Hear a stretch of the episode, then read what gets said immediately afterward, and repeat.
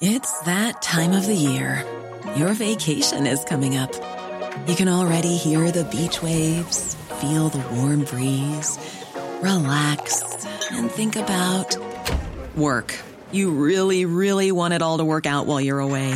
Monday.com gives you and the team that peace of mind. When all work is on one platform and everyone's in sync, things just flow wherever you are. Tap the banner to go to Monday.com.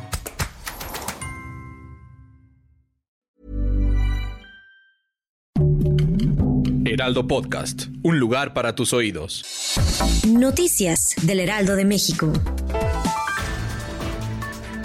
El presidente Andrés Manuel López Obrador firmó un decreto para expropiar 109 hectáreas en los municipios de Benito Juárez, Puerto Morelos, Solidaridad y Tulum, pertenecientes a Quintana Roo para la construcción del tramo 5, subtramos norte y sur del proyecto Tren Maya.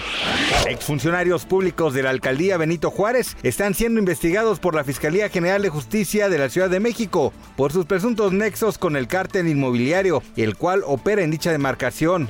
El pasado sábado se dio a conocer la detención de Luis N., un exfuncionario público de dicha alcaldía, además de que se realizaron diversos cateos en inmuebles relacionados al caso.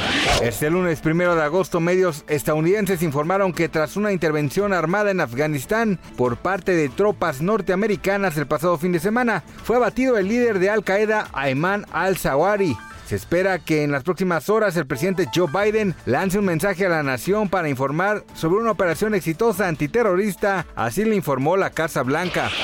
Ese lunes 1 de agosto se dio a conocer que Sanders Smester que hasta en la noche del domingo se desempeñaba como director de contenidos de TV Azteca, dejó su cargo y comenzará a trabajar para la empresa estadounidense Telemundo en el puesto de vicepresidenta ejecutiva de programación y desarrollo de contenidos.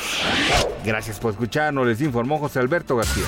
Siete Noticias es una presentación de Grupo 7 y Heraldo Radio.